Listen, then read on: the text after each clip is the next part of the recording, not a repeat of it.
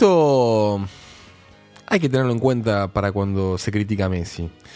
Y me refiero a mm, que el destino de un deportista, el de un equipo, también el de una patria futbolística, se construye durante años de talento y de esfuerzo, pero a veces se termina de decir en un segundo, en un centímetro, o en una decisión fortuita de terceros. Las hazañas, las catástrofes deportivas, no solo son creatividad y resiliencia, también necesitas ese guiño arbitrario de los dioses. Eh, Argentina no hubiese sido Imagínate Argentina si no ganaba el Mundial 78 y estuvo tan cerca. Si la pelota de Resenblick, minuto 89, partido 1 a 1, en vez de pegar en el palo 10 centímetros más para acá, era gol. Imagínate el, rayo de fatalidad que hubiese caído sobre Menotti, sobre Pasarela, sobre Filiol. Esos perdedores hubiesen sido Barbosa, los, los, hombres de, Brasil del 50. Y la verdad es que Maradona entra en la inmortalidad en el 86 por su genio, está claro. Por ese segundo de confusión en el que tienen Benacer y Dotchev, que no ven, que no anulan la, la mano de Dios. Y también gracias a la nuca de Dios. También gracias a ese movimiento de contorsionista del Articoechea como el sargento Cabral rechazando una pelota que desafía a la física y que Lineker no pudo olvidar. Era el segundo gol de Lineker y Lineker mucho tiempo dijo después, sin mencionar a Articoechea porque no lo conocía, es casi que hay que ser el, monumento al soldado anónimo, ese defensor argentino que me sacó el empate. Decía hace muy poquito Agustín Caleri, flamante presidente de la Asociación Argentina de Tenis, que el Vasco Larticoechea, que Jorge Burruchaga habían mm. sido, digamos, perdón, en realidad que, que, y, que él o que el Flaco Chela habían sido los Higuaín de Messi. Y, que, quizás el Peque Schwarzman eh. o esta nueva camada de tenistas habían sido los Olarticochea, los Burruchaga de Diego Armando Maradona. Claramente, es muy buena. Nos estamos despidiendo de mm, este podcast de Argentina e Inglaterra, pero tenemos un episodio con todo lo que generó el partido que nunca vamos a dejar de jugar. Esto es así. Por ejemplo, esto me causa mucha gracia. ¿Cómo calificaron los árbitros, mejor dicho, cómo calificaron los diarios al árbitro al día siguiente? Bien. bien. lees el gráfico, lees Clarín, le pusieron bien. Digo, Clarín agrega, dirigió bien hasta ese detalle del primer gol. Imagínate, o sea, de hecho, Ali Benacer es un hombre que recién ahora se empieza a recordar. Imagínate si hubiese sido lo de Codesal. Lo de Codesal sabemos todo, todo, vida y obra, por qué, cómo, cómo lo compró la FIFA, este, cuenta corriente, por qué, este, cómo se vendió al poder. De, pero claro, acá dirigió bien. Digamos también tiempos en los que no era mm. tan sencillo para periodistas, para público en general, para los propios jugadores o para mm. los árbitros, ver en el momento, ya en el vestuario, agarrar el celular y ver la jugada desde tres ángulos. En ese momento, qué sé yo, capaz el que cubría para Clarín, el que cubría para el gráfico, estaba contento. estaba contento y no estaba del todo convencido y dijo, bien. Hablando de calificaciones, tiempo argentino calificó con 8 a Maradona es, una rareza absoluta. Eh, no pretendemos ser este verdugos del colega que, puso esa mm, calificación, que claramente eh, se quedaba corta. Es muy curiosa, digamos. Eh, pero bueno, la explicación que dio el colega es que Maradona no marcó diferencia en el primer tiempo y el primer gol fue con la mano. Em, claro, el resto de los este, diarios le pusieron 10, Crónica le puso 11, Solo Fútbol le puso 11, creo una especie de, bueno, fue mejor que 10, estaba muy bien. Y compañeros de redacción de Tiempo Argentino cuentan que el director se entera de ese 8 a la medianoche, cuando el diario ya había impresión, intenta parar esta, esa edición, sacar una segunda edición. La verdad que en la hemeroteca está solamente la edición con el número 8 de calificación a Maradona. Y, es un mito, porque no fue así, es que lo mandaron de vuelta. Eh, en verdad lo que hicieron fue enviaron a otro colega para reforzar la mm, este, bueno eh, tenía cierta lógica digamos Argentina ya está en semifinales enviaron a otro colega para reforzar la corresponsalía que estaba haciendo el hombre que le puso 8 a Maradona eh, y a partir de ahí no calificó más. Hay, antes del mm. primer gol de ese partido, mm. la mano de Dios, del que hablamos en el episodio 3 de este podcast, una peculiaridad en las tribunas del Estadio Azteca de México. Hay peleas. Hay peleas, hay hooligans, hay barra argentinos, hay un peluquero. El peluquero se empezó a saber hace relativamente poco. La imagen de. mm, Hay que tener en cuenta que los barras ya se estaban empezando a ser famosos, pero los que eran famosos en esa época, como la peste eh, del fútbol, eran los hooligans. Recordemos que Hooligans- un par de años antes, much- eh, algunos hooligans de Liverpool habían matado a muchos hinchas de la Juventus, si no me equivoco, en Bruselas. 39, claro. Fue el año anterior en la final de. mm, En la final de la Champions, que no se llamaba Champions. En verdad, murieron atropellados. O sea, fue una situación muy confusa. Una especie de puerta 12. Sí, sí, sí, en la que los ingleses no querían matarlos, o sea, fueron ahí como a- eh, en un juego que hacían en un juego entre comillas que hacían en la en, en las tribunas inglesas de, de hacer una especie de corridas y los, los italianos se asustaron, salieron corriendo y murieron atropellados. Fue así. Claro, y este los tipos tenían tatuajes, los tatuajes en el fútbol no existían. Ahora se lo- después a partir de la década del 90 salimos a canijas. Ahora no hay jugador de novena división, de octava división que no tenga tatuaje. Pero en ese momento el tatuaje en el fútbol era solamente los hooligans y era por supuesto una cuestión absolutamente marginal, casi presidiaria. Los hooligans que ya habían provocado a la selección argentina en el partido anterior, digamos, Sí. de algunos jugadores del plantel argentino habían ido a ver Inglaterra-Paraguay, Sí. partido que Inglaterra ganó 3 a 0, si no me equivoco, con tres goles de Gary Lineker. En la tribuna había habido algunos problemas por los hooligans que estaban provocando al plantel argentino una vez que el triunfo ya estaba consumado. De ese hecho no hay fotos, pero el que sale a defender a los jugadores argentinos es Raúl Gámez. Raúl Gámez, hasta entonces integrante de la barra brava de Vélez, después presidente de Vélez. Gámez estaba. No está muy claro cómo estaba Gámez ahí en eh, su presencia en el Mundial. No estaba como barra, estaba como hombre de fútbol. Él dice que, se, que fue por su cuenta. Sí, sí, es creíble. Es que lo, lo llevó, lo llevó un político.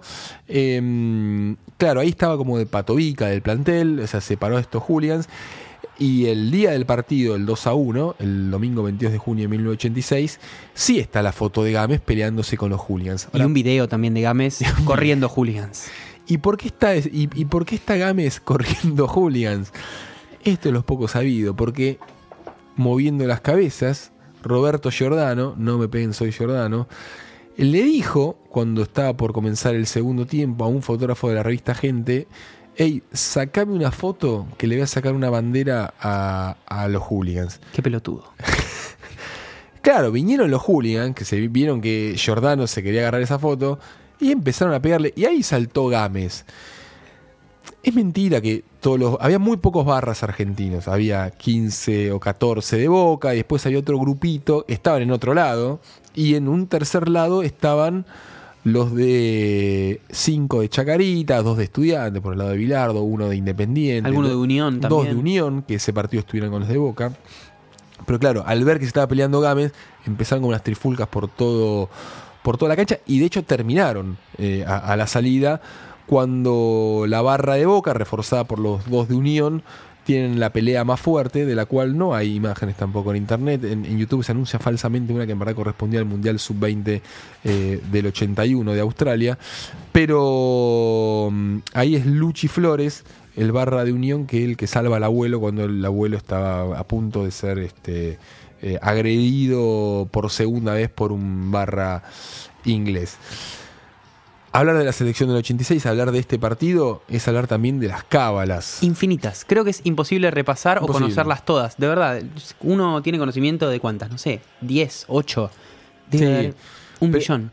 Por ejemplo, camino a la cancha, tenían que pasar por un cementerio, que era un camino un poco más largo para llegar a Azteca, pero tenían que pasar por ahí. Si el semáforo, si el primer semáforo había eh, estado en rojo cuando salían de la concentración y estaba en verde en ese momento, tenían que esperar para que apareciera en rojo. Los motociclistas que iban delante del micro, digámoslo, el micro era una, una combi de Sí. FIFA muy precaria, que como había sido, después les ofrecieron otra, pero como había sido la combi del primer partido, Hmm. después dijeron, no, no, no, no nos movemos de esta combi. Escuchaban siempre los mismos tres temas, si no me equivoco, era uno de Valeria Lynch. Era Rocky, el ojo de tigre. Con esa llegaban al estadio. Sí, y después tenían eh, Bonnie Tyler, que era Eclipse Total del Corazón, un tema bien arriba. El video es muy bueno. Y Sergio Denis, Sergio. Gigante Chiquito, que era un tema mucho más abajo, melancólico, que le hacía acordar a sus hijos, a sus mujeres y ese tipo de cosas. Las camisetas de ese partido son un capítulo aparte. Eh, Argentina le tocaba jugar con camiseta azul, Bilardo, entre sus múltiples previsiones ante altura, le pidió a la gente de Lecoq que la camiseta titular fuera livianita. Y de hecho, viste, tiene agujeritos. El panal de abejas, como le decían los jugadores. panal de abejas. Una tecnología bastante novedosa para la época, una camiseta muy liviana, no sé si tuvieron en la mano. Mérito de Bilardo. Lecoq sigue vendiendo réplicas y son Mm. bastante parecidas. Y son, digamos, es el panal de abejas, son camisetas livianas. Lecoq aceptó este pedido de Bilardo, pero para la camiseta titular. Argentina juega con la suplente contra Uruguay en el partido anterior, octavos de final. Llueve encima. em, termina el partido. Bilardo las pesa.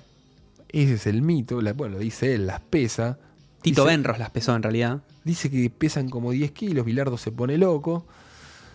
Y al partido siguiente, Argentina contra Inglaterra tiene que volver a jugar con la camiseta azul. Entonces Bilardo va a las, cami- a las camisetas azules y ¿qué agarra? Una tijera e intenta hacerle agujeritos a las camisetas. Una cosa increíble. Bilardo que también había intentado cortarle el cuello, El a la camiseta titular para Sí. hacer la escote en B. Bilardo que estaba con su tijera, se Sí. ve, intentó hacerle agujeritos. Alguien le dijo, no, Carlos, esto Carlos. es Es impresentable. la selección argentina, Carlos. Desesperado va y le dice a Benros y a Moschela, salgan y consíganme un juego de camisetas Lecoq azules y mucho más livianas que, que puedan servir para el partido con Inglaterra. Y entonces Benros y Moschela, el utilero y el empleado administrativo de la AFA, salen en búsqueda de mm, locales de ropa deportiva, faltando dos días para el partido, con una misión muy específica: camisetas azules, camisetas Lecoq Sportif, camisetas genéricas. Consiguen dos, las traen. Bilardo empieza a decir, no, son horribles, qué sé yo, y justo sale Maradona del comedor. Y dice, a ver, pasame una, esta me gusta, con esta le ganamos a Inglaterra. Bilardo, lo que había dicho 10 segundos atrás, se lo mete en el bolsillo y dice, ok, jugamos con esta. Esa es una versión, y es muy creíble porque la dicen los, los dos señores que fueron a buscar las camisetas. Ahora, hablas con Burrucha y dice, no, esa camiseta las consiguió celada. ¿Por qué? Porque Celada jugaba en el América, vivía obviamente en México DF y tenía un local de ropa deportiva y el propio Celada creo que también dice que esas camisetas las hizo llevar él desde su local. Hablas con Celada, hablé con Celada en su momento, dijo, sí, tenés razón, me había olvidado, yo tenía una casa deportiva y las conseguí yo. La verdad, no queda muy claro que, cómo se consiguieron, no importa, lo que está claro que eran camisetas conseguidas sobre la hora, camisetas a las que le faltaba todavía número. Los primeros números que consiguen son amarillos, azul y rojo, cualquier cosa, y consiguen unos plateados que eran de fútbol americano. Creo que lo que consiguen en realidad es una tela para Hmm. cortar números, o sea, tela de números, como si fuera una plancha con brillantina, son números eh, plateados con brillantina. Alguien, un diseñador de la América, arma los números, dibuja los números, los cortan, los planchan y así va quedando poco a poco la camiseta. Faltaba el escudo. faltaba el escudo, hay dos versiones.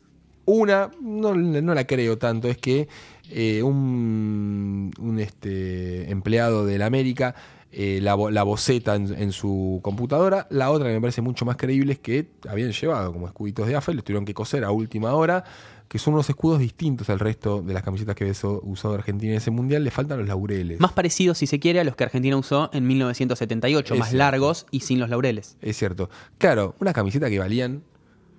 ¿Cuánto? 10 dólares, menos. Dijeron, eran muy baratas. Eran muy baratas.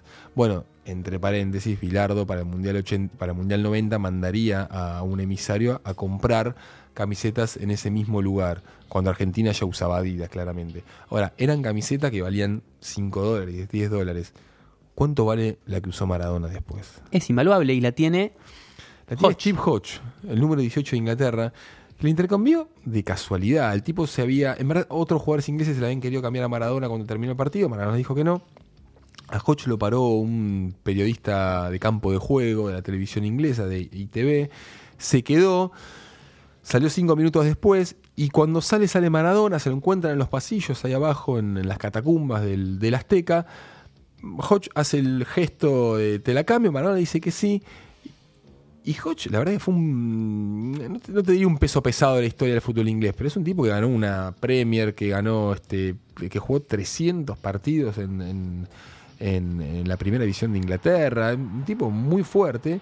Bueno, el título de su biografía es El hombre con la camiseta de Maradona y es una foto del partido Argentina-Inglaterra de ellos dos. Claro, Hodge con el tiempo se olvidó que tenía esa camiseta y mucho tiempo después, 10, 15 años después, estando en Londres, ve que mm, un futbolista eslovaco, que había jugado para Checoslovaquia en el Mundial 70, eh, subastó la camiseta de Pelé por 225 mil dólares. Y Hodge dice, eh, yo tengo la de Maradona del 86, este va a estar lo mismo. Le avisa a los medios, los medios le empiezan a hacer notas, un par de humoristas se la ponen, Hodge se empieza a poner nervioso, pues tiene miedo que se rompa, era una camiseta muy chiquitita, este, pasó tiempo, una tela, cualquier cosa. Entonces llama a las agencias de seguros y dice, che, ¿me, me la aseguran esa agencia de seguros? Y dicen, no, no, nosotros no aseguramos camiseta de fútbol. O sea, entonces, ¿qué termina haciendo Hodge? Se la guarda, mm, se la da a un museo, se la da al museo Del de- fútbol. del fútbol en Manchester, con lo cual, cuando uno tiene la suerte de ir a Manchester y ve que está todo el Partenón y está parte de otros lugares del mundo, decís, bueno, estos se quedan con todo, hasta se quedaron con la camiseta de, de Argentina contra Inglaterra. Y la camiseta de Hodge no la tiene Diego. Claro, vos sabés que a- hablando con Hodge me preguntó. Qué triste ¿sabés historia. Acompáñame con esta triste Exactamente, historia. acompáñenme a esta triste- Él piensa, bueno, por lo menos Diego tiene Claro. la mía. No, eso no, es así. No la tuvo nada, no tuvo ni cinco minutos. ¿Por qué? Porque en el vestuario argentino, en medio de los festejos, eh, vienen los jugadores ingleses a intercambiar ca- eh, las camisetas con los argentinos. Lineker mm, cambia con Garré, que no había jugado, a Lineker no le importa, se lleva la, la de Garré y Garré se queda con la 10 de Lineker. Y lo ve Maradona y le dice, perro, el apodo de Garré, vos sabés que soy fanático de las 10, ¿no me la cambiás? Y Garré, ¿qué le iba a decir a Maradona? Sí, tomá, por supuesto, le da la 10 de Lineker y Maradona a cambio le da la 18 de Hodge, que ya no la tiene Garré, se la dio, él dice, a uno de sus hijos. Así que, por un lado, pobre Hodge, pero por otro lado, no tanto. Salió ganando. Creo en cierta forma que es el único inglés que salió ganando o terminó, tuvo algún motivo para festejar esta historia que empezó hace ya mucho tiempo y que para mí no va a terminar nunca porque si hay un partido inmortal es este, Argentina-Inglaterra 1986.